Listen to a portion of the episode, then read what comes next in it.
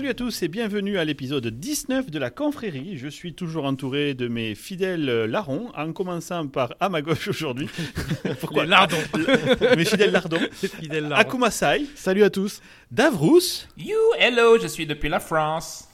Yeah, c'est vrai. Et le petit Multa. Bonjour. Très bien, salut les copains, j'espère que vous allez très bien. On a réussi à être régulier puisque nous avons fait un épisode en septembre. On va faire un épisode en octobre, même si c'est presque les derniers jours. Incroyable. Donc, je suis fier de nous. Et aujourd'hui, nous avons deux sujets. Je vais commencer par un sujet sur les platistes. Ah. Et le petit Davrous va nous parler des développeurs, si j'ai bien compris, David. Ouais, des différents profils de développeurs, certains qui sont casse-couilles et d'autres qui sont incroyables. Génial. Et on a des exemples un peu de tout en plus autour de nous. Exactement, ouais. Eh bien, très bien. Sans autre forme de procès, nous allons passer au sujet numéro 1.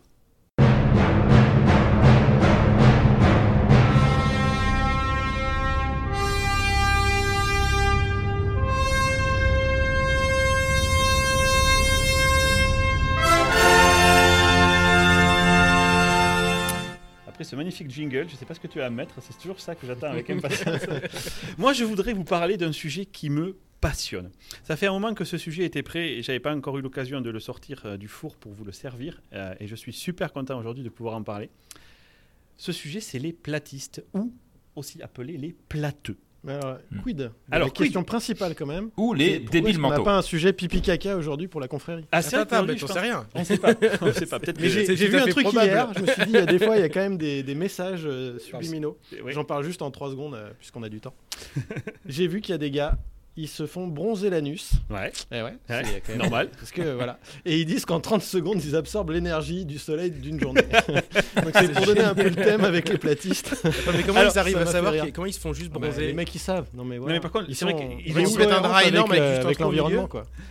Déjà, mais j'avais vu moi des bronzerets. C'est un truc que tu te mets entre, la fesse, entre les fesses pour Mhm. écarter le cul pour que justement Ah. le soleil atteigne Ah, la zone à Ah oui, bronzer. Ouais, Parce que moi j'ai vous- toujours une trace. Comme ça, vous relou. connaîtrez, c'est le, c'est le butthole euh, sunbathing. Donc, Voilà. Sunbathing, ok. Et puis je pense que c'est vraiment une partie du corps qui est faite pour recevoir pratique, de- Ouais, c'est vraiment nickel. Ouais, elle est exposée. Mais ce n'est pas Bon, notre désolé, sujet. c'était intéressant, mais C'est bien. Je- Pourquoi tu viens toujours veux- faire des sujets Est-ce que tu veux que je fasse un deuxième J'aime bien jingle juste pour toi pour euh, réinitialiser le truc Donc aujourd'hui, notre sujet, c'est les platistes.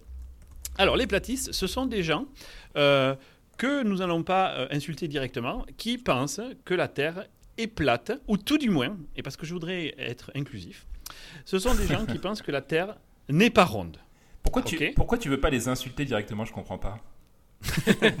Parce que ça serait trop facile. Ah, Alors, Non, parce qu'il faut, non, il faut être ouvert quand même. Alors, je vais, je vais essayer de prendre euh, la parole pour eux, en fait, et défendre ce groupuscule de personnes qui, à mon avis, sont euh, méconnues et mal aimées, il faut une ablation du cerveau pour ça, du coup, non? Quand- ou plateux, sont des gens qui pensent que la Terre est plate, surplombée par un dôme, une sorte de cloche à fromage indestructible, c'est vraiment super important.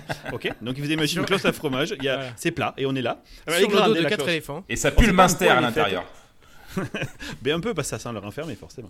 À l'intérieur de cette gigantesque, on va dire, boule de Noël, si vous préférez, eh ben, il y a la Lune, ok Et il y a le Soleil. Mais alors le Soleil, il est beaucoup, beaucoup moins grand que ce qu'on du coup, il est pense. tout petit, bah il ouais, est tout petit, hein, on est d'accord, ok Et il est plat ou pas le soleil C'est ça le truc. euh, Alors ça, mon gars, il y a plusieurs écoles. Il y a ceux qui pensent que c'est une boule et ceux Ah. qui pensent que c'est pas une boule. ah, mais... donc tout n'est pas plat. Non, non, oh là là, mais il y a d'énormes quantités de courants chez les platistes. C'est un vrai. euh, Et est-ce qu'il y a un Euh, courant de ceux de qui pensent que leurs couilles sont plates, hein, ou pas? Non, je sais pas. À mon avis, comme ils peuvent les, Les toucher. castors. Non, ils pensent que. Enfin, je sais pas. moi. C'est la branche des castors des platistes.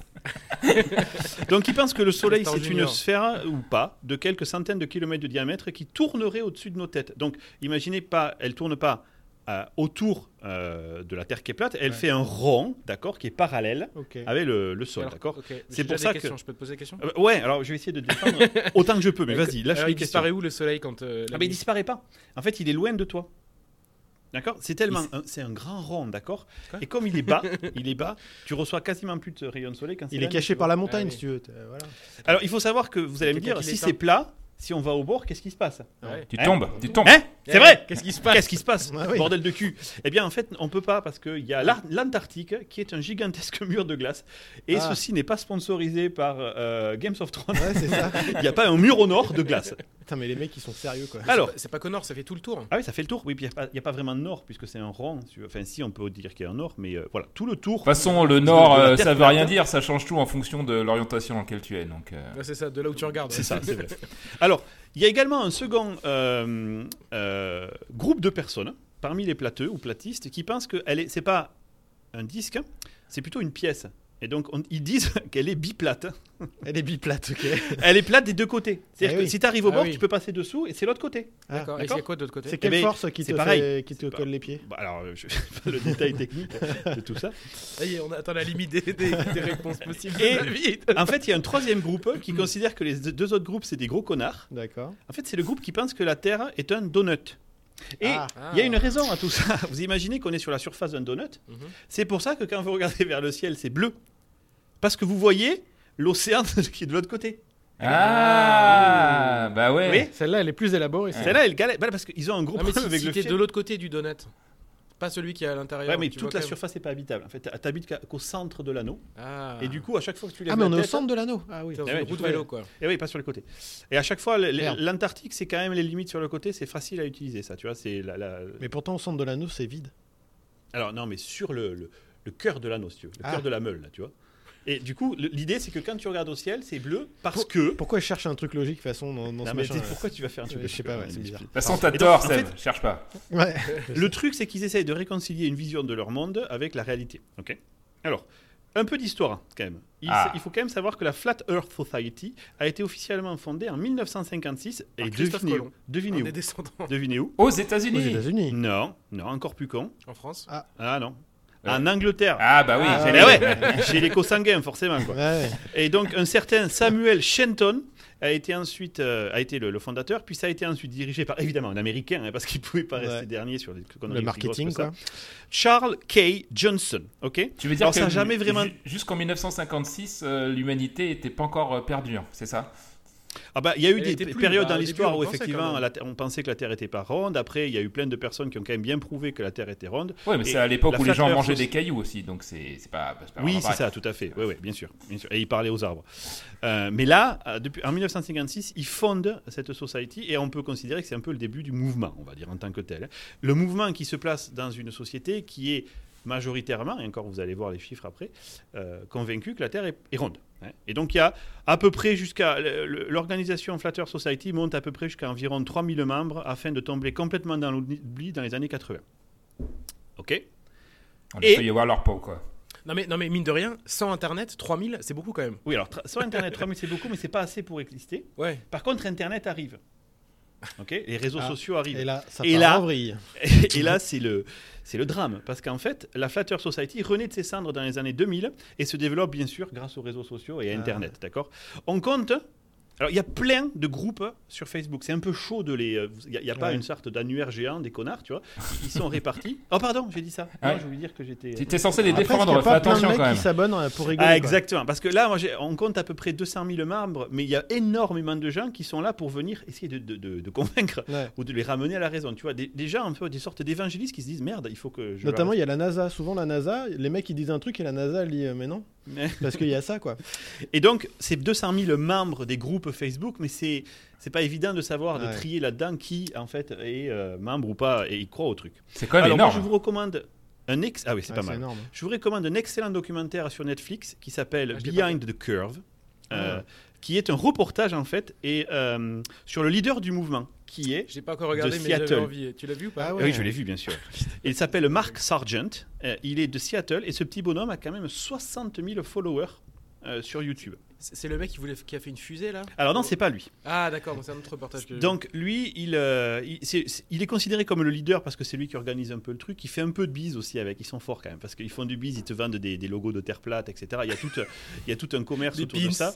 Euh, et comme tout groupuscule, en fait, l'appartenance pins au groupe est super importante parce que tu as l'impression d'appartenir à Non. quelque chose qui est plus grand que toi. Ouais. Et du coup, euh, voilà.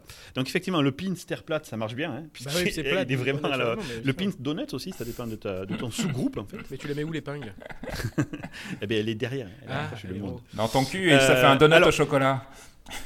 Il y a, y y quand même. bronzé. Il y a quand même deux trois trucs relativement sympas Euh, dans le documentaire d'Ian Behind the Curve. euh, leur problématique, si tu veux, c'est qu'ils veulent convaincre les autres qu'ils ont raison. Ok? Et euh, ils vont donc essayer scientifiquement de convaincre les autres qu'ils ont raison. Ouais, là, dur, là.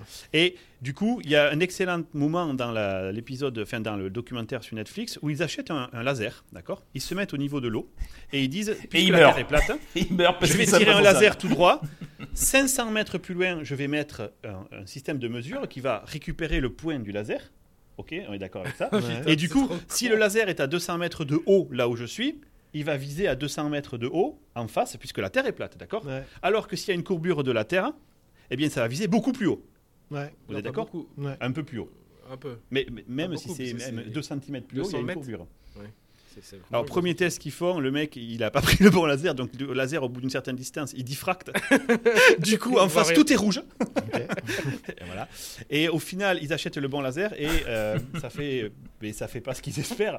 Donc, ils partent, et c'est très intéressant de le voir dans le reportage, dans une sorte d'obscurantisme Oh de là l'explication. Oui, non, parce qu'en fait, euh, oui, il y a eu une attraction bipolaire du système qui a détourné. Il n'y a pas un peu une théorie de la conspiration autour de ça Ah, en disant que tout le monde veut leur mentir C'est Ouais. des la- C'est des lasers fabriqués par Stanley Kubrick, cet enfoiré. Mais c'est ça, c'est des lasers fabriqués par l'armée qui, qui, qui, qui font Qui semblant. contre la, euh, qui contre la, la gravité, enfin, génère- la, génère- la- courbure. génère le- ouais. Juste un autre point, ils veulent quand même organiser une croisière en Antarctique en 2020 Ouais, pour aller voir.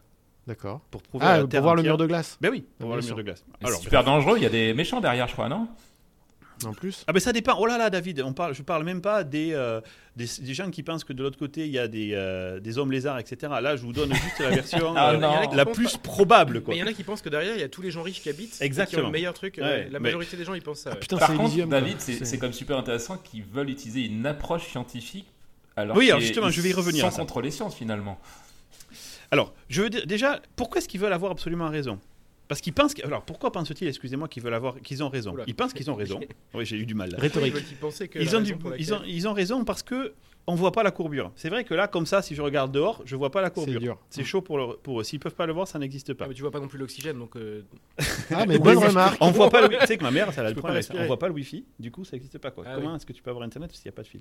Mais tu vois, là, la courbure terrestre, c'est pareil, on la voit pas, elle n'existe pas. Ensuite, ils ont des problèmes avec certains faits. Il y a un exemple scientifique, le pic du Canigou. Ok? Ouais, On le voit depuis chez Mémé, qui habite à 200 km de là, et c'est un fait connu. d'accord. Alors qu'on ne devrait pas en fonction de la courbure. Ok.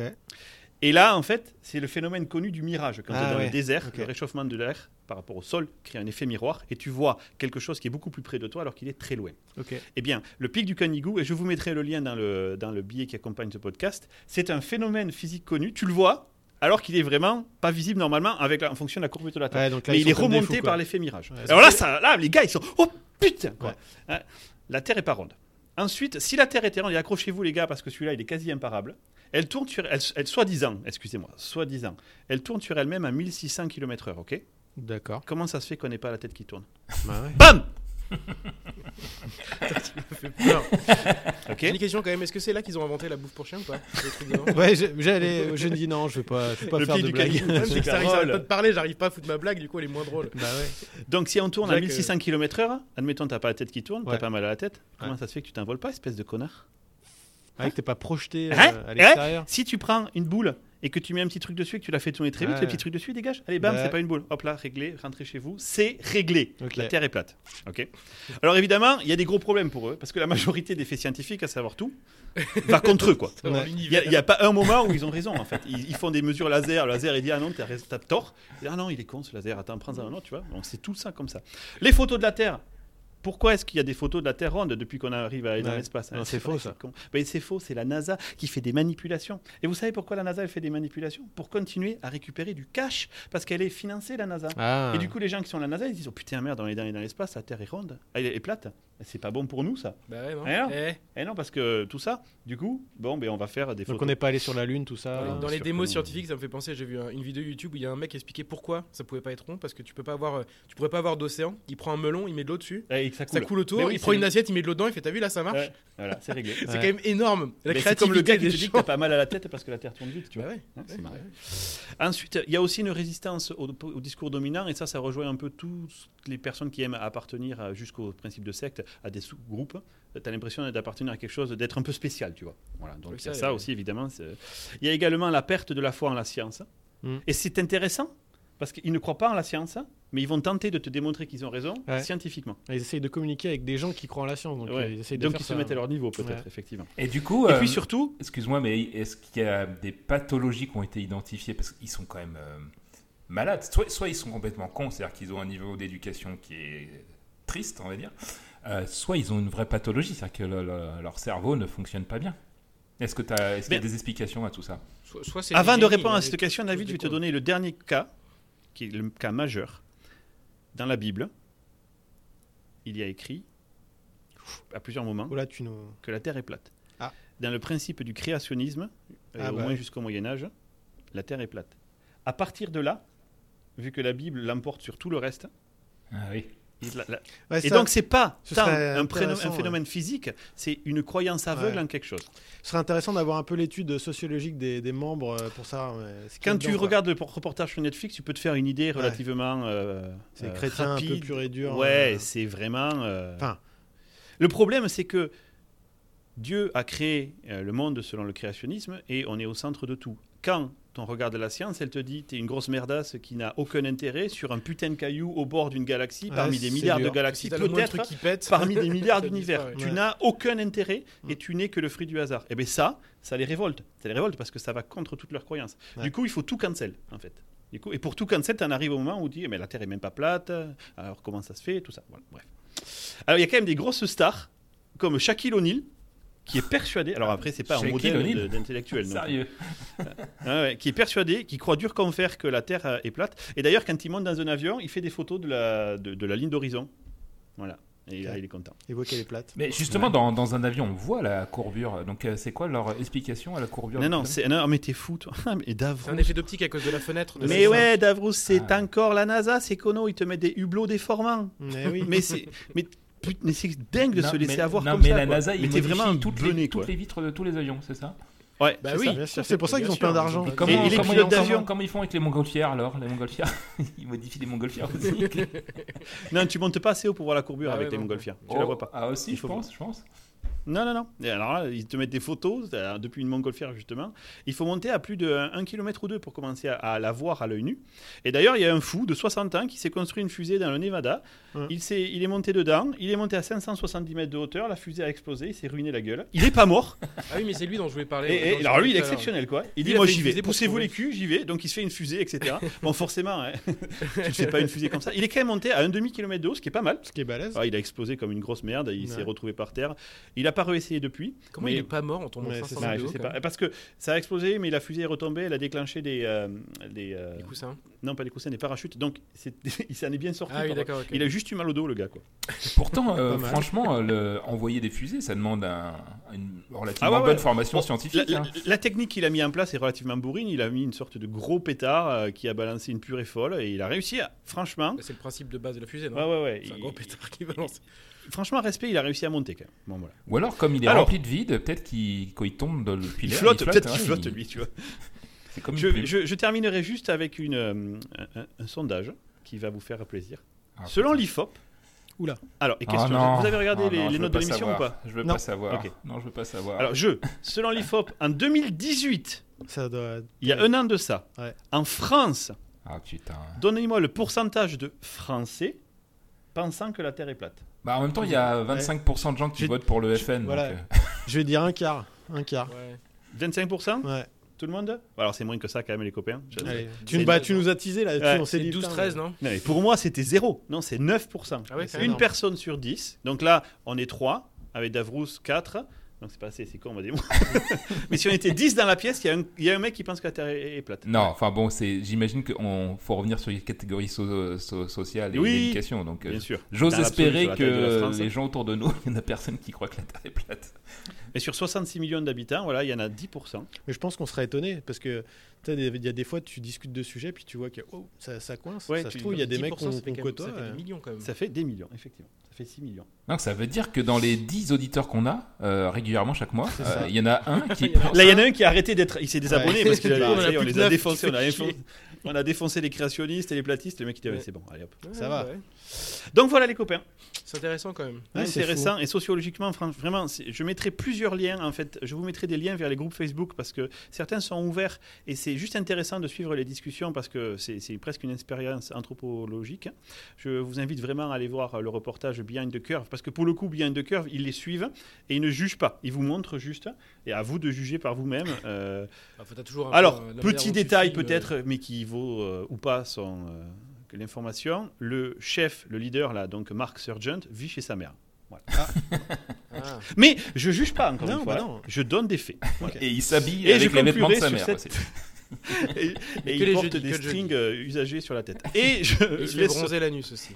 Ouais. C'est le même. qui a inventé le Mais ça, les gars, préparez-vous parce que je vous dis, parce que C'est la nouvelle mode. je m'y connais. C'est la nouvelle mode, ça va venir. Et en France, ça va arriver à fond la caisse. Quoi. Il y a tout, C'était toutes les stars qui commencent à euh, parler de ça. Oui. Toi, donc, C'est euh, pas ça- Georges Clooney qui se faisait ta- tanner les boules aussi là ou Ah, les boules Il y avait une Ouais, parce qu'il avait, il, faisait partie de la branche des castors, donc il avait les, les boules plates et c'était ok. On lit définitivement pas les mêmes sites web. hein, les vous cherchez toutes ces choses. David, avant que tu conclues, avant que tu conclues, euh, rassure-moi, est-ce qu'il y a des pistes qui permettent de mieux comprendre ces gens-là et d'essayer d'inverser un peu ce phénomène Parce que il n'est pas, il est pas réservé qu'aux, platistes. Il y a les anti-vaccins. Alors non, mais j'en ai plein d'autres pour Ouais, d'autres sujets.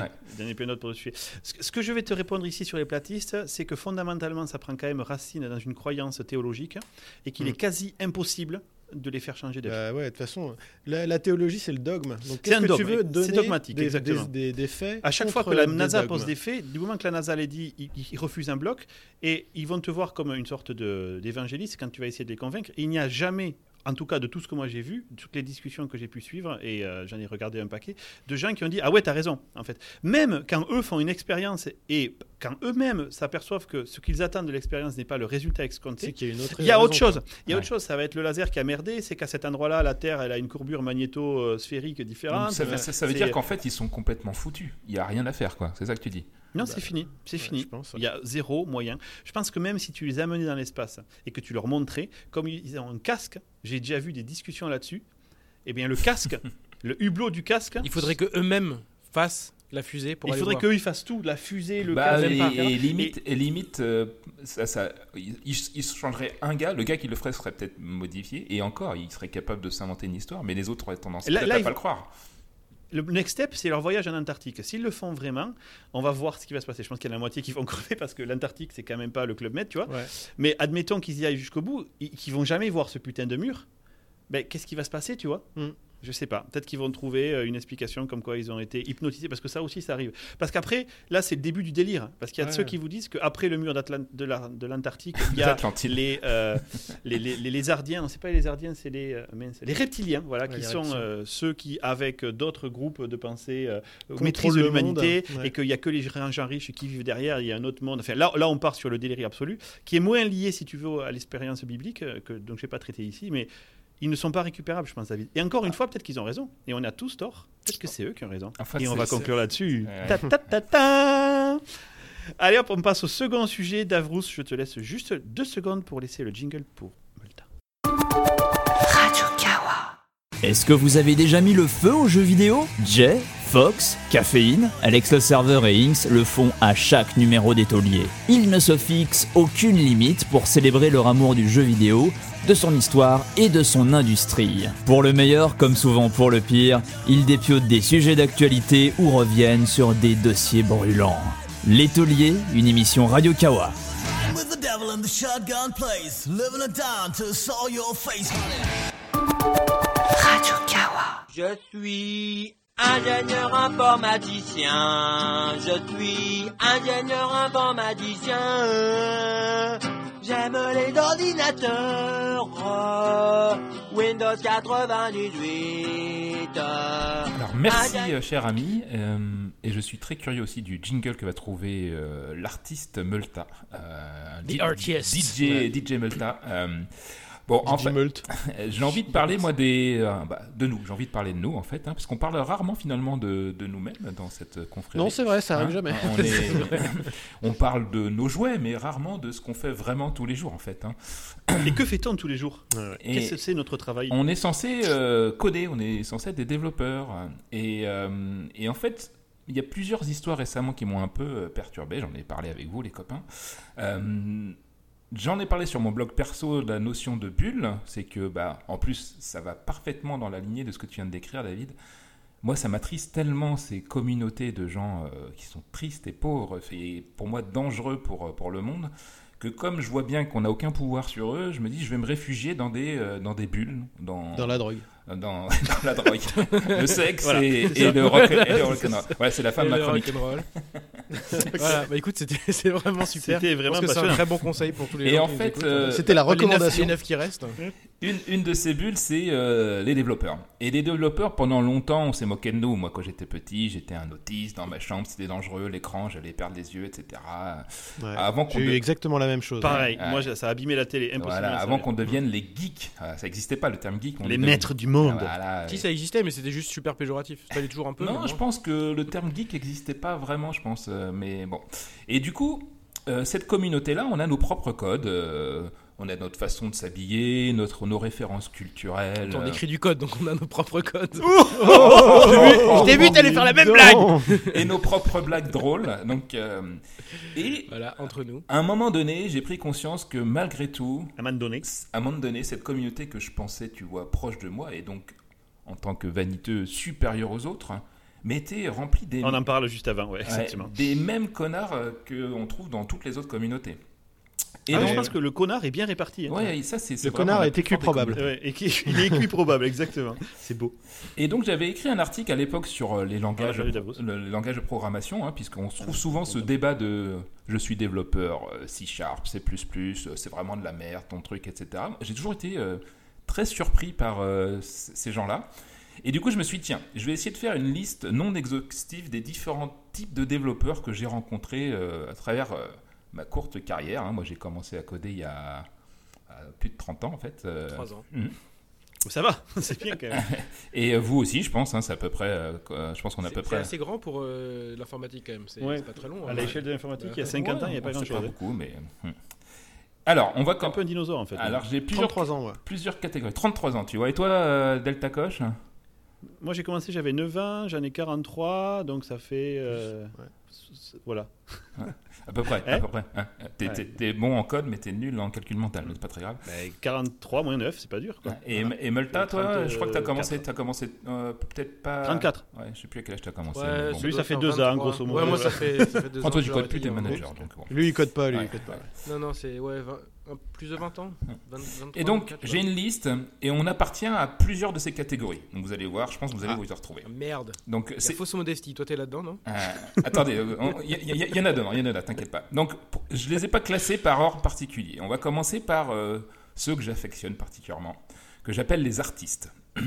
Alors, Ah. les artistes, euh, ils considèrent qu'il y a une forme un peu artistique dans l'expression euh, euh, à Ah, travers le moi, code. Voilà, voilà, moi, je, je suis aussi convaincu que c'est possible. Euh, et que du coup, on peut, c'est une approche scientifique le code, hein, bien sûr, mais qu'il y a aussi un style dans le code et que on peut aussi réaliser des choses qui sont artistiques. Mmh. Donc, donc Moi, moi, je suis assez d'accord. hein. C'est une forme d'expression artistique, je suis d'accord. et donc, Mais en même temps, j'ai envie de pousser ça à tout. Finalement, quand il y a une maîtrise de quelque chose, tu peux rendre. euh, Là, un- je dirais un maçon, par exemple, tu vois, qui va, Ah, faire, une, qui va faire ouais. une maison, bah, celui qui va non, quand même particulièrement pas un bien maçon, réaliser son pas truc. C'est de Ah, l'artisanat. si, mais c'est de l'artisanat. Est-ce que c'est Dans l'artisanat, il y a art. Ouais, mais est-ce que Il y a- s'il y a deux mots différents, ça veut dire que ça peut pas dire la même chose, non Ouais, Art je et pense art- que et- artisanat, il y a une notion de fait à la main, etc. Mais quelque part, L'artiste est euh, un artisan. il y a une On est de des artisans du code, mec. Un artiste, c'est quand tu peux dire euh, si tu comprends pas, ça veut dire que si je si si t'as besoin que je t'explique, c'est que tu comprends pas le. Ah bah il y a plein de mecs qui font alors du que code de comme ça. l'artisan, hein. tu peux l'apprécier. Ouais. c'est vrai. Genre Mathieu, par exemple. Ah, Mathieu, Ah, on on va le retrouver, on va le retrouver plusieurs fois, Mathieu, vous inquiétez Ah, d'accord, pas. pardon. Euh, et donc, euh, Vas-y, vas-y.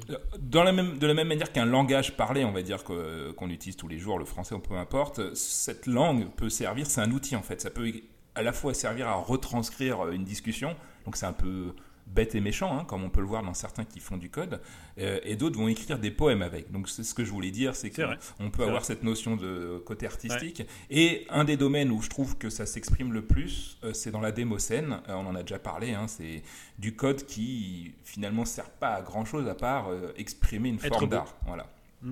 Euh, ouais, ouais, mais il y, y a deux trucs différents. C'est-à-dire qu'il y a écrire du code pour faire pour et le résultat Une fois que tu le- l'exécutes, c'est de l'art. Et après, il y a des gens qui, qui croient que la manière dont ils écrivent le code, en soi, Ouais, juste les- le code en ça. tant que tel est de l'art. Mais moi, je crois, ça, différentes. je crois qu'on peut faire du beau code. Quelque Moi chose, aussi. que si je le regarde, je trouve ça beau. Moi aussi. Voilà. Et en plus, je pense qu'avec l'expérience, on, a, euh, on acquiert une, une certaine forme de, de visualisation et on voit tout de suite, sans comprendre le code, si le code il est beau ou pas. Et comme dit David, Parce que tu t'as peux des écrire de la patterns, merde toi, ou des poèmes. Mm. Ouais, c'est c'est vrai, ça t'a jamais fait ça? Tu vois Si, du si, code, si, si. tu comprends pas ce que ça Parce que fait? le mec, il écrit une liste des beau, c'est dégueulasse. ouais. Par contre, il peut sur le même papier écrire un beau poème et tu vas le lire et dire ah ça c'est beau, tu vois. Mm. Et comme tu dis, tu vas avoir un pattern dans le code, tu vas dire putain c'est élégant, alors que je sais pas forcément ce que fait ce code là. Ouais. Donc je savais, que cette, catégorie allait vous plaire, hein, les copains. Donc, euh. Alors, il y en a qui, le, qui ne considèrent que c'est pas vrai. hein. Il y en a qui considèrent que le code, ça n'a rien à voir avec Etienne m'a pas l'air l'expression complètement artistique. convaincu. Non, par pas du exemple. tout, non, non. C'est possible, hein, c'est possible. Tu as le droit, tu as le calme. droit Multa, hein, de- d'exprimer ton. Il est interrogatif, il est Ouais. interrogatif. Alors, il y a une autre catégorie euh, dans laquelle euh, va se retrouver certainement plus euh, Multa, ce sont les alimentaires. Euh, donc, eux, eux, Mais je t'emmerde eux, ils sont là juste pour gagner de la thune euh, facilement et le- leur vraie passion, c'est plutôt le wakeboard et escalader des montagnes en faisant caca dans des sacs plastiques. Ah, je vois pas de qui tu parles. Donc, en fait, Toute ressemblance avec une personne ayant existé. Ça veut pas dire que j'aime pas écrire du code. hein. Ouais, c'est vrai. Non, je pense, pas, je pense pas qu'il fait partie de cette catégorie, mais on, on en a tous aussi beaucoup rencontré. C'est des gens en fait qui sont un peu cherchés dans leur carrière, qui ont vu que finalement coder, c'était pas si compliqué que ça, hein, parce qu'il y a plein de niveaux de complexité du code et on va dire qu'on peut écrire plein de codes sans que ce soit trop compliqué dès l'instant qu'on a un peu un esprit logique. Ils ont souvent une formation scientifique, mais pas forcément. Et ils sont là parce que ça paye bien euh, et finalement euh, ils sont pressés de finir leur euh, journée de travail, rentrer chez eux et faire totalement autre chose. Pas par passion, quoi. C'est vraiment Ouais, pas de la euh, passion. Alors inversement, les passionnés, les passionnés, c'est un petit peu les alimentaires bars du coup. Euh, eux, ils écrivent du code pour eux-mêmes euh, et dès qu'ils voient un truc qu'ils peuvent résoudre par du code, ils vont essayer de faire une app. Ils le font.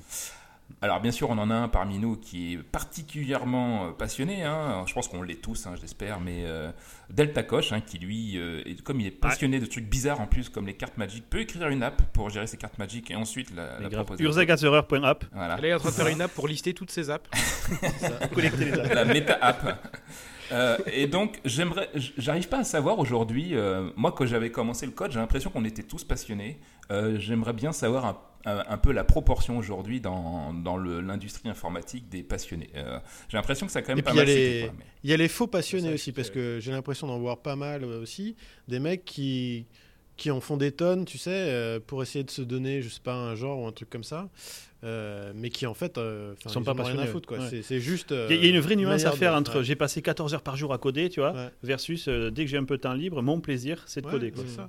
Puis en plus, je suis pas du tout impressionné par un mec qui, justement, on va dire, j'ai passé 14 heures à coder. Je m'en fous. Je ça pense que c'est pire. Tu peux même. faire de la merde, quoi. Et je pense de plus en plus, avec en plus l'expérience, euh, moins tu codes et plus tu réfléchis avant et, Et plus plus, c'est tu fais des trucs beaux, ouais. quoi. Ouais.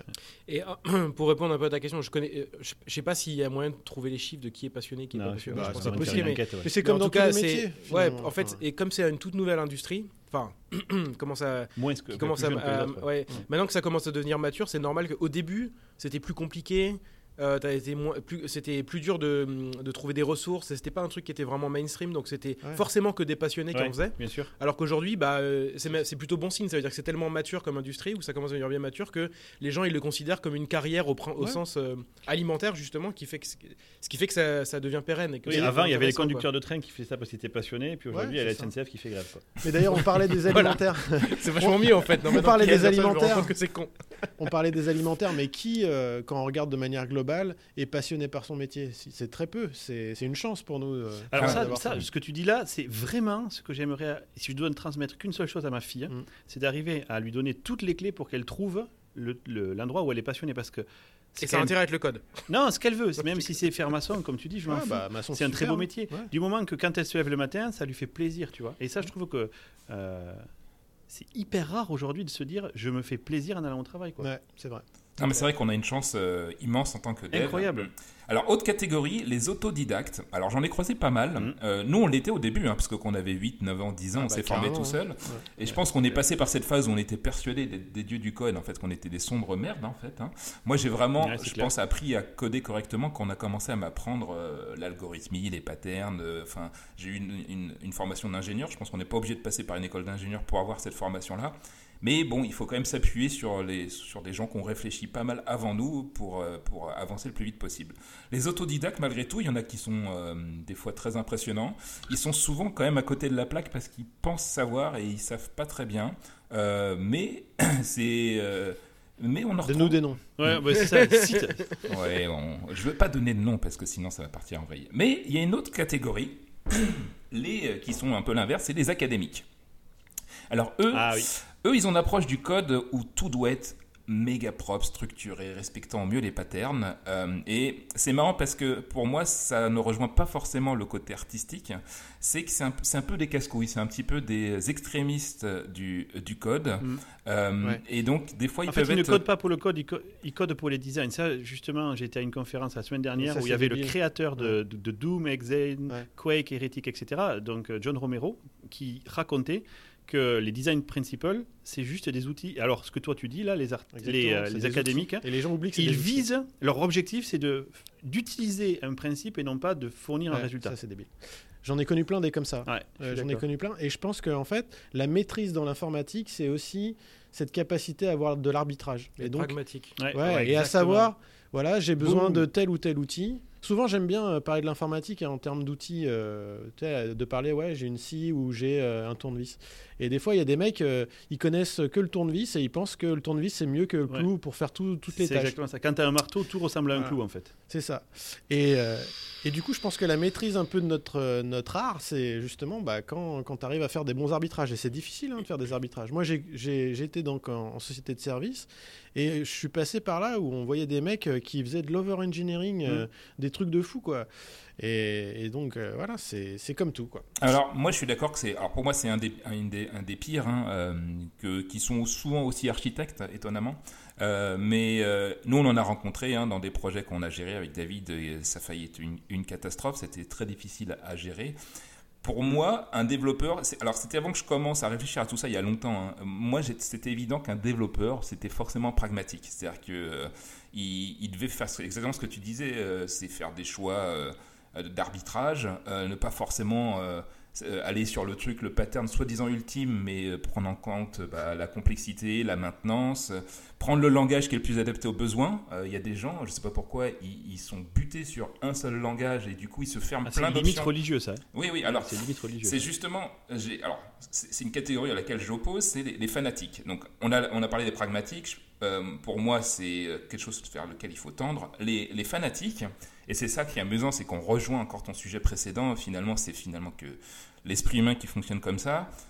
Il y a des gens qui sont ultra fermés d'esprit, je pense, hein, euh, qui vont juger que sur une plateforme, voire un langage. Euh, Et, Et- ça, ça peut être par facilité, j'ai envie de Ou, dire. fait, ou fainéantise, bah, exactement. voilà. ouais. Le mec, C'est- il dur de se remettre il en connaissait question en plus même temps. plus, il n'a pas envie d'entendre parler d'autre chose, Bah, donc pour clair. lui, il va essayer de dénigrer tout le reste pour justement se conforter dans son choix en disant mais c'est moi qui ai raison, j'ai pas besoin d'apprendre autre chose, ne sortons pas de ma zone de confort. Ouais, je pense, plus je pense effectivement. euh, Et alors, dans, alors j'ai certainement un biais. Moi, dans toutes les communautés que j'ai rencontrées, j'ai trouvé que la, la communauté web était ultra ouverte d'esprit. euh, euh, et c'était un peu peace and love et tout le monde s'aimait et tout le monde s'écoutait. Euh, étonnamment, les plus vieux développeurs, genre les développeurs C++, c'est ceux avec lesquels j'ai eu le plus de, de confrontation et d'ennuis. Je sais pas pourquoi ils ont un espèce de Alors, complexe. Tu veux donner des noms ou pas encore Les communautés web, j'aurais tendance à dire que c'est peut-être pas sur le langage, mais c'est beaucoup sur les frameworks, parce que tu vas vraiment avoir des gens qui sont limite fanatiques sur euh, j'utilise React plutôt qu'Angular ou Vue. euh. Ouais. Il y, a- y a euh, le, Bon, en le même problème, temps, c'est ils décalé. nous pondent un nouveau framework tous les deux jours, donc les mecs, ça les force un peu à se, re- à se renouveler, quoi. Mais je, trouve que même dans la communauté web, David, il y a du, euh, Oui, bien sûr. il y a du mais, euh, prosélytisme. C'est à partir du moment où moi je suis sorti de la communauté pure Microsoft, on va dire, donc qui était euh, globalement très .NET oriented vers une communauté web qui était euh, multiplateforme par essence et, euh, Mm. et finalement avec plein de différents rôles. C'est-à-dire que euh, y a les gens qui font du CSS par exemple se considèrent un peu développeurs, donc il y a tout un débat là-dessus par exemple. Moi, avant que je sorte, j'aurais pu considérer que les gens qui faisaient du CSS, pour moi, on va dire stricto sensus, c'est pas du développement euh, le CSS.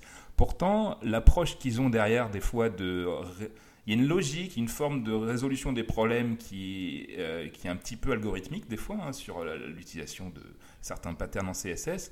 Bon, ils ont quand même un esprit qui est proche du nôtre. Et finalement, bah, tu t'en fous un peu. On est dans la même communauté. Je vois pas l'intérêt d'aller dénigrer, tu vois, la personne qui est de l'autre côté parce que euh, elle fait un truc que tu ne comprends pas ou tu ne maîtrises pas.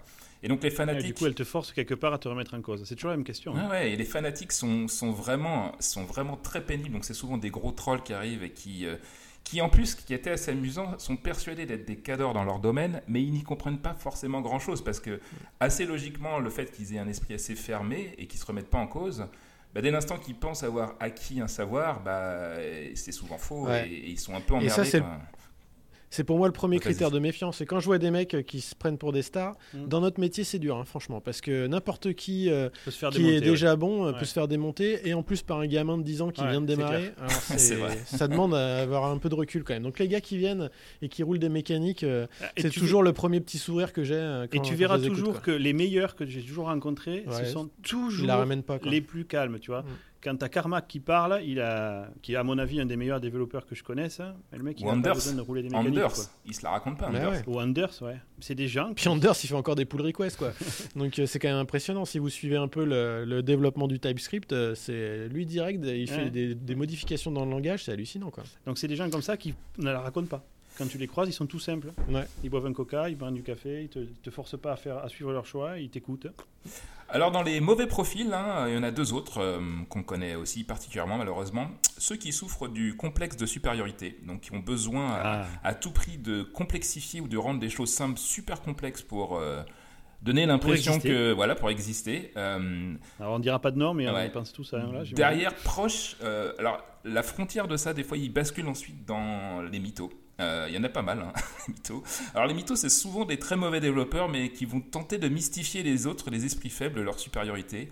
Donc souvent dans les trucs facilement identifiables, hein, ils vont balancer une tonne d'expressions ou patterns, donc ils comprennent manifestement pas le sens, mais, euh, mais avec une certaine forme d'aplomb qui, bah, Et d'assurance. ouais. et d'assurance qui va quand même perturber euh, l'autre. Et ça, j'en ai rencontré, moi, malheureusement. Moi, je suis étonné qu'il il dure aussi longtemps dans, dans l'informatique, hein, parce que c'est quand même pas un monde énorme. Mais, euh, Et souvent, on parle d'eux, mais on n'ose jamais les allumer en public, parce que finalement, ils ont leur petite communauté. On parlait tout à l'heure du- des platistes.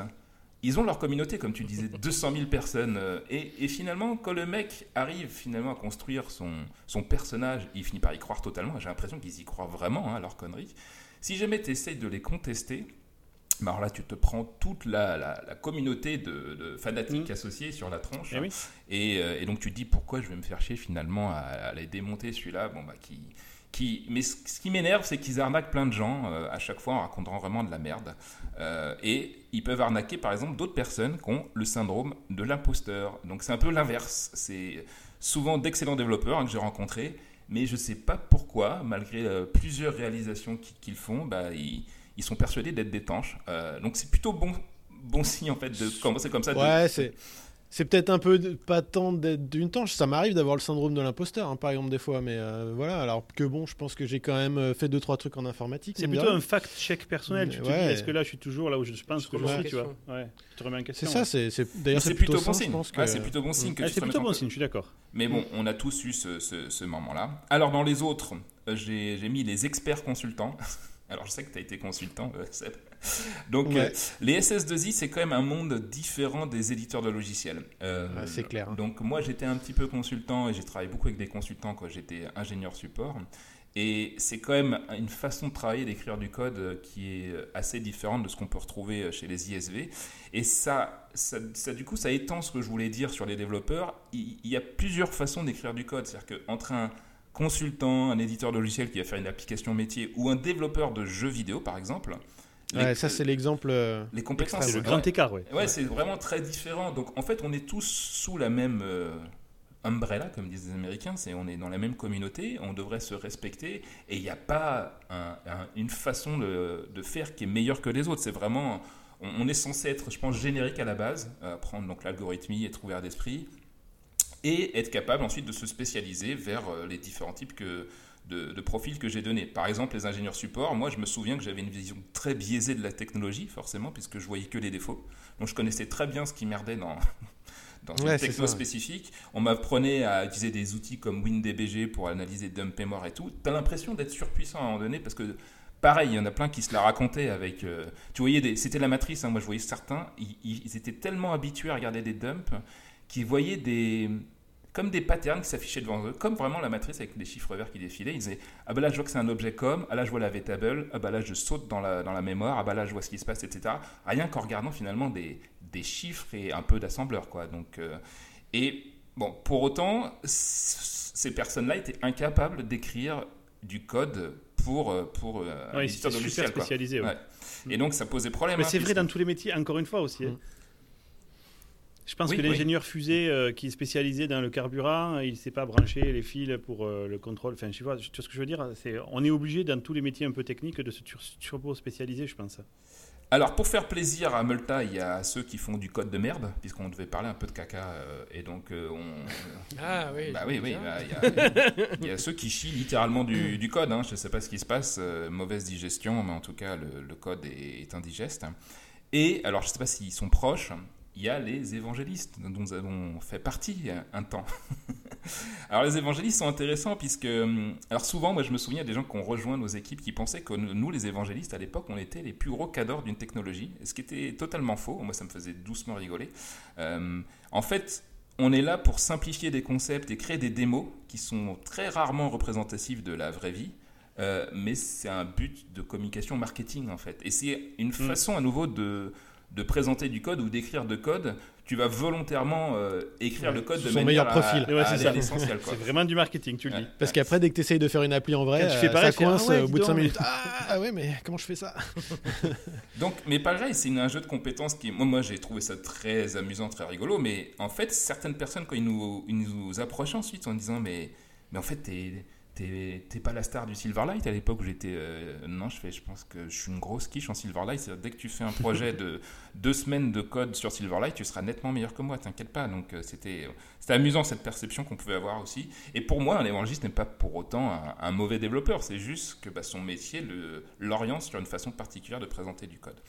Donc voilà, donc ce que, ce que je voulais dire, c'est que hum, faites, méfiez-vous de tous ces méchants profils. Euh, je comprends toujours pas, moi, certaines catégories de fanatiques. Moi, j'ai toujours aimé plein de langages différents. Euh, je pense qu'il faut être pragmatique euh, au maximum. C'est pas toujours simple. hein. On, a toujours un petit côté fanatique. Moi, je, reste euh, très amoureux, amoureux du C Sharp, alors que je passe ma vie à faire du TypeScript et du JavaScript aujourd'hui. Pour moi, C Sharp est le langage, je pense, qui m'a le plus impressionné dans tous les langages que j'ai rencontrés. Il y avait récemment un petit sondage de, des différents langages et euh, euh, les évolutions des langages les plus po- populaires à travers, à travers le temps. Je sais pas si vous l'avez vu cette animation, c'était rigolo. Ouais, ouais c'était intéressant. Ouais. Et, et moi, dans ceux qui sont ressortis, il y avait Ada, par exemple. Ada, moi, j'ai vraiment euh, adoré ce langage quand je l'ai appris, euh, parce que euh, j'avais fait du C avant, et euh, Dieu sait que C, bah, t'es pas bien encadré quand tu commences pour euh, apprendre sur du C, bah, tu vas faire plein de conneries. Alors c'est peut-être bien, hein, je sais pas. Je suis toujours sceptique sur euh, la pédago- pédagogie. Récemment, il y avait un, autre sondage sur Twitter qui c'est vous. Vous allez conseiller quel type de langage pour démarrer auprès d'un débutant? Il y a plusieurs personnes qui ont mis C. Moi, j'étais surpris. Je sais pas ce que vous conseillerez comme langage pour débuter de votre côté. Mais, je pense que effectivement c'est un peu compliqué, mais du coup, t'as- si tu t'en sors, Tu comprends comment ça as des marche. quoi. concepts que tu Ouais. comprends vachement mieux que si tu commences direct avec genre si tu faisais du WinForm et que tu fais tout dans l'éditeur. Il y a beaucoup de gens qui commencent avec Python aujourd'hui. Ouais, Python. Mm. Python, c'est après dans les universités, Ouais. par exemple, maintenant. Il y a Python, il y a le Java. un- un Et le C Sharp revient, figurez-vous. Le C Sharp revient de plus en plus. Ah bon? Et pourquoi? Alors, on, a, Unity? on a posé des questions à cause d'Unity. Ouais. ouais. Et il y a des mecs qui savent même pas ce que c'est finalement que le C Sharp et, et la plateforme Unity. Microsoft Ouais. parce qu'ils l'apprennent dans le cadre des jeux vidéo et d'Unity. Ah ouais. C'est fou, hein Donc voilà. Euh, donc, Merci euh, beaucoup, Le langage n'est qu'un outil. N'oubliez pas, les copains. Alors, je m'excuse au préalable auprès de tous nos auditeurs qui ne sont pas développeurs, parce qu'on a, on a bien lâché du, euh, Du- du, du- du- mot. et des. Ouais, mais ça fait du bien. mais ça. voilà, ça donc vous avez eu euh, une expérience développeur, c'est toujours intéressant à entendre. Et surtout que regardez euh, sur Netflix euh, la série qui s'appelle, le documentaire qui s'appelle En bref. Le dernier épisode qui est sorti jeudi dernier parle du code. Et donc tout ce que vient de dire Davrous là, il y aura des très bons exemples de ce que ça veut dire. euh, plus clair. Comment on est parti du langage binaire vers euh, les langages de très haut niveau, plusieurs dont tu as cité David là. Et même c'est amusant parce que parmi les catégories de développeurs que tu as cités, certains sont repris dans le euh, Ah, c'est l'épisode de En bref. Ah ouais, donc ouais. vraiment euh. En bref, le code. Merci Davrous et on va donc maintenant conclure ce podcast en passant aux recommandations.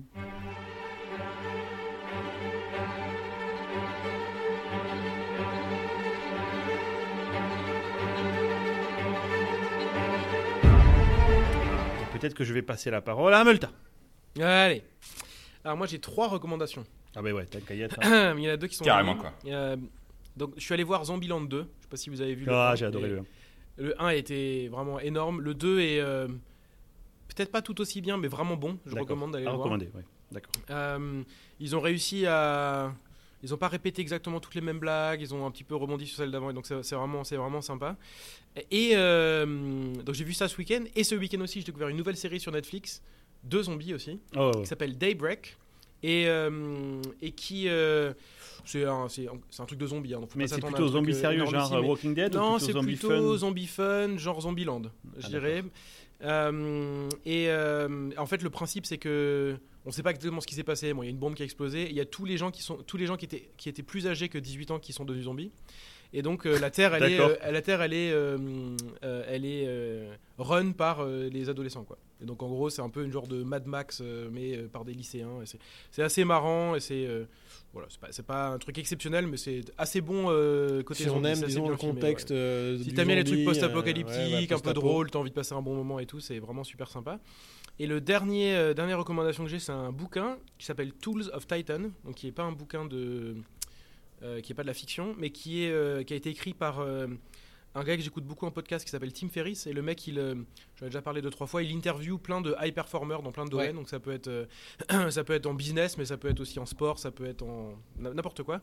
Et euh, tout, il a résumé tous les épisodes qu'il a fait. Il a des centaines d'épisodes en un seul bouquin dans lequel tu as la majorité des trucs que recommande chacun de ses high performers. Et donc tu peux les lire les uns après les autres. C'est super intéressant Un à lire. best-of. euh, euh, voilà, un peu un best-of des. Ça fait, ça fait 600 ou 700 pages, donc il ah ouais. faut avoir envie de lire euh, de la, non- de la non-fiction. Mais euh, Ouais, si vous aimez bien ça, c'est plutôt cool.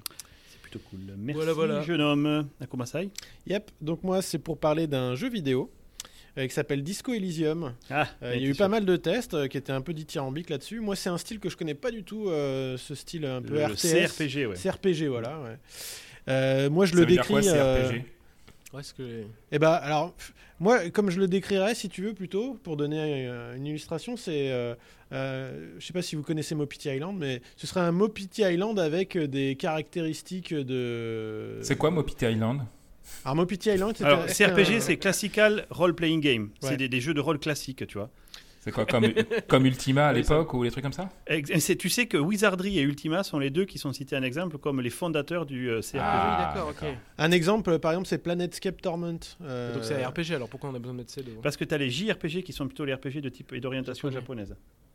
Ah, c'est technique là. On rentre euh, justement, c'est comme euh, pour les développeurs là, t'as Mais Les vrais RPG, c'est T'as des vraiment RPG, des, grosses catégories pour les jeux vidéo. Bref, c'est quoi euh, Pour moi, c'est c'est un- c'est une sorte de monde ouvert où vous pouvez aller euh, discuter avec des gens et tout se fait euh, par le dialogue. Il n'y a fait. pas de combat, ouais, c'est ça. C'est ça, c'est vraiment fait par le dialogue. Vous allez construire bah, voilà, tout votre déroulé de jeu par rapport à ce que vous dites aux gens et vos interactions. Et en fait, ce jeu, vous vous réveillez un jour amnésique complètement et vous devez euh, lancer en fait une enquête euh, policière parce qu'il s'avère que vous êtes un policier. Je spoil pas, ne vous inquiétez pas. Euh, je fais Vous attention. appelez Sherlock Holmes? Non. Mais en plus, ils sont malins parce qu'ils vous mettent dans un contexte qui est hors du temps parce que vous c'est pas vraiment, on peut pas trop se rapprocher à un temps qu'on connaît parce qu'il y a des choses qui sont néo-rétro, c'est un peu particulier. Ils vous mettent un peu hors de l'espace parce que on sait pas trop si c'est sur Terre ou pas. Il y a des noms de villes et des noms de pays qui n'ont rien à voir avec ce qu'on a connu ou ce qu'on connaît maintenant. Donc voilà, il- on vous perd complètement et c'est fait complètement exprès. Et c'est à vous de, vous reconstruire un peu votre euh, mémoire en, ayant des dialogues avec les gens et en même temps, justement, euh, lancer cette enquête policière avec euh, un de vos compères qui s'appelle Kim et qui va vous aider justement à faire tout ça. Et ce qui est rigolo dans le jeu, c'est justement la gestion des capacités. Le, le joueur, il a plein de capacités différentes. Par exemple, il a de la rhétorique, il a euh, des, des capacités qui peuvent être euh, plutôt euh, dans la psyché, des catégories plutôt de logique, des catégories plutôt physiques. Et c'est toi quand même qui mets des points pour Alors c'est toi qui vas orienter tes, tes- tes points, effectivement, tu vas gagner des points en avançant dans l'histoire, donc tu vas pouvoir placer des points. Et il y a certaines agilités qui sont bloquées, parce qu'au départ tu vas dire, mon, mon personnage il est plutôt euh, dans la logique, et donc forcément physiquement il va être moins bon, donc tu vas pas pouvoir mettre autant de physique que ce que tu voudrais des fois. Et donc euh, le jeu va être complètement différent suivant le profil de personnage que tu vas choisir au départ. Et euh, c'est assez impressionnant parce qu'on se demande comment ils arrivent à retomber sur leurs pattes tout le temps. Ouais. Ça doit être vraiment des branches, des branches de logiques décision voilà, de être décision magnifique. qui doivent être euh, complètement hallucinant. Et moi, j'avais jamais trop joué à un jeu comme ça, et c'est vrai que c'est super, euh, c'est super sympa.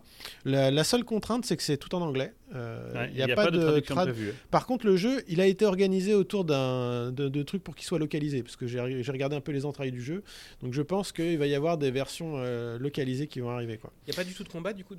Il y a des combats, mais par le dialogue. Ah, donc le tu, ouais. ne vas pas te battre en temps réel avec Monkey une Island. arme ou une épée.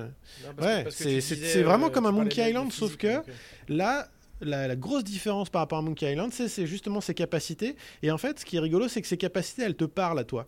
Par exemple, quand tu vas euh, lancer un dialogue avec un personnage, si tu as beaucoup de logique, et ben la logique, elle va t'aider en disant Ah ouais, mais euh, y a, euh, hier, il avait dit ça, donc du coup, c'est pas possible. Et tu vois, du coup, ça va t'aider, toi, dans ton déroulé ton de dialogue. parce que tu as beaucoup de capacités logiques ou rhétoriques, et du coup, tu vas avoir plus d'éléments à lui opposer.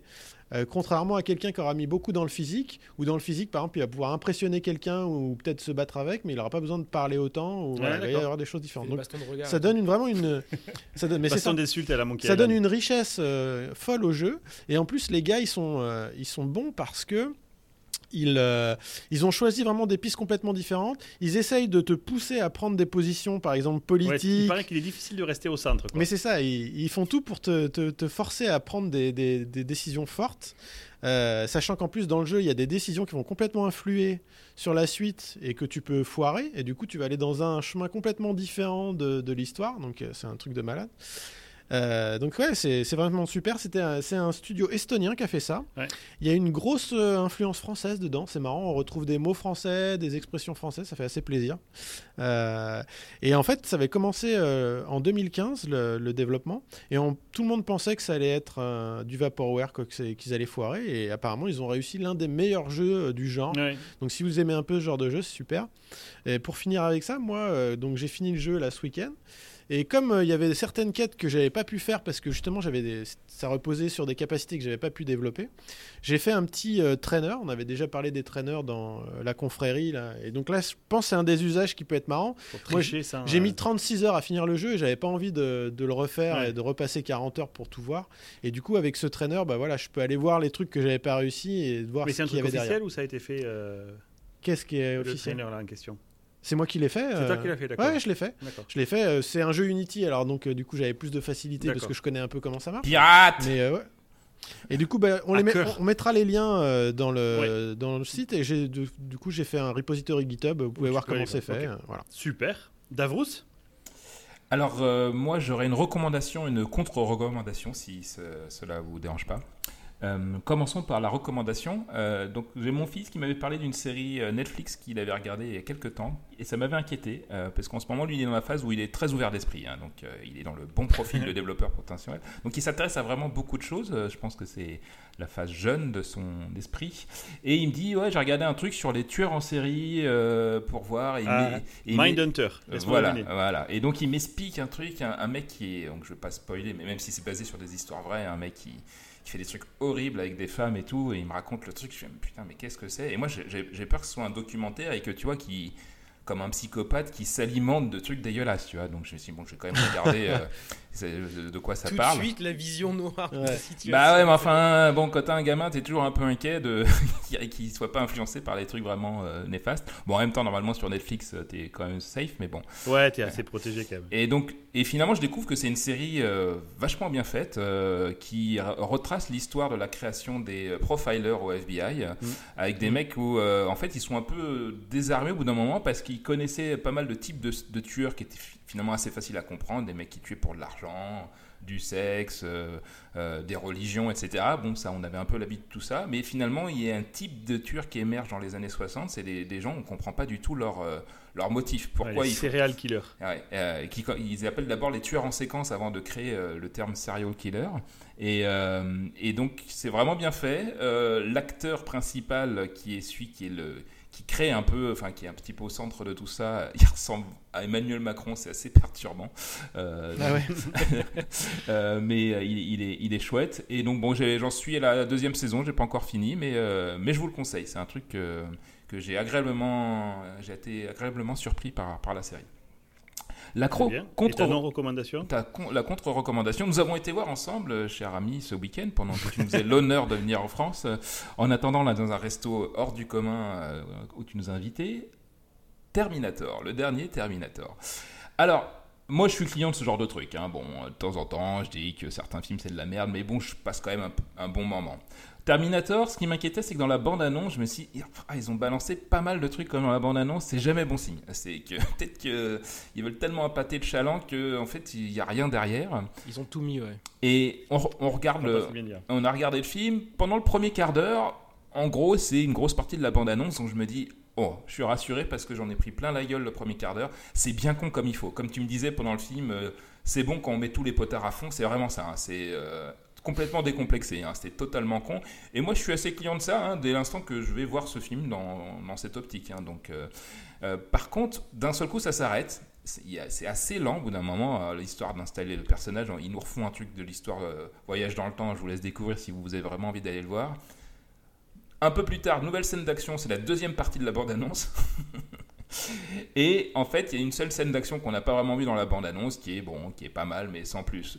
Moi, j'ai trouvé ça du coup quand même euh, assez décevant, enfin bien décevant. Euh, c'est cool de revoir euh, Sarah Connor. Non, c'est à côté. Mais pour Terminator, il est vieux et, et il, il a une famille et il caresse des chiens dans, dans sa cabane. C'est n'importe quoi. C'est totalement n'importe Oh, quoi. le, le vieux spoil, quoi. Bon, vous pouvez plus aller voir Terminator, pas, c'est fini, quoi. franchement, mec. Donc, J'ai euh, regardé plein de, cre- de, cri- de critiques, je vais y arriver, qui sont no spoil. Et tout le monde euh, dit que ouais, c'est c'est vraiment bof, ouais, c'est vraiment dommage quoi. Non, C'est. Alors que soi-disant c'était censé être la vraie suite de Terminator 2 selon James Cameron. Je sais pas combien il était payé pour raconter cette connerie. Je veux pas faire le vieux, je veux pas faire le vieux nostalgique euh, qui trouve que Terminator 1 et 2 c'était les meilleurs parce que les autres j'ai quand même pris du plaisir hein, sur les autres. Même le 3 avec la fille ça m'a fait marrer. Euh, Celui où euh, c'est l'histoire de John Connor là avec Christian Bale j'ai Ouais. vraiment beaucoup aimé aussi. Enfin tu vois je, je suis assez client de Terminator en général. Bon alors là c'est clairement le moins bon de toute la série quoi. Donc sauf si vous êtes vraiment super fan parce qu'il reste des effets spéciaux, heureusement, qui sont euh, au niveau, hein. Mais déception. Déceptionnage. Je partage un peu ça. Je te partage un peu ça. Je n'ai pas passé un mauvais moment, mais c'était pas transcendant. Quant à, ma, quant à moi, je vais faire ma recommandation mainstream, puisque Davrous en a fait une, mais pas complètement. Moi, j'ai joué et fini Link's Awakening sur Switch. C'est une pure petite merveille. Alors, vous arrêtez pas aux petits défauts techniques. euh, euh, la Switch, elle trouve ses limites. Le jeu saccade un peu.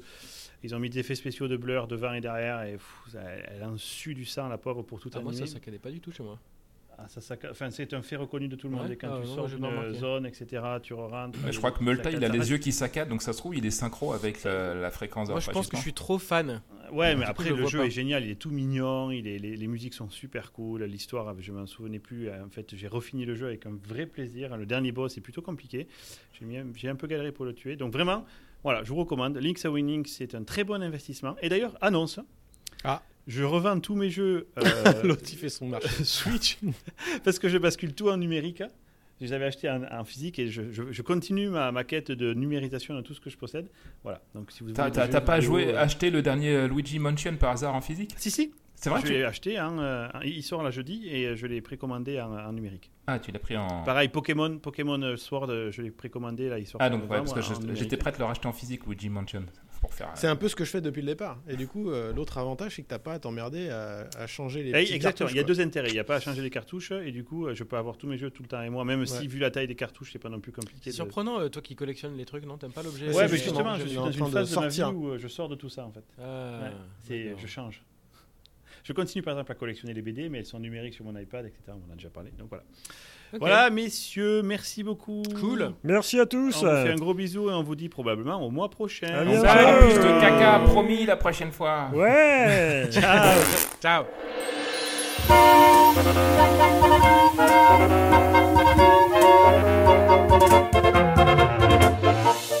J'ai attendu une dizaine de secondes après parce que je suis complètement con en fait.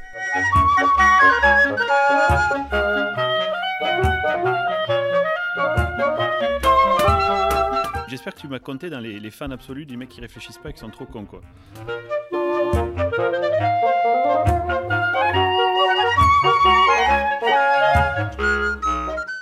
Ouais. Pas de clicounis, moi je vais faire pareil que toi, t'as raison.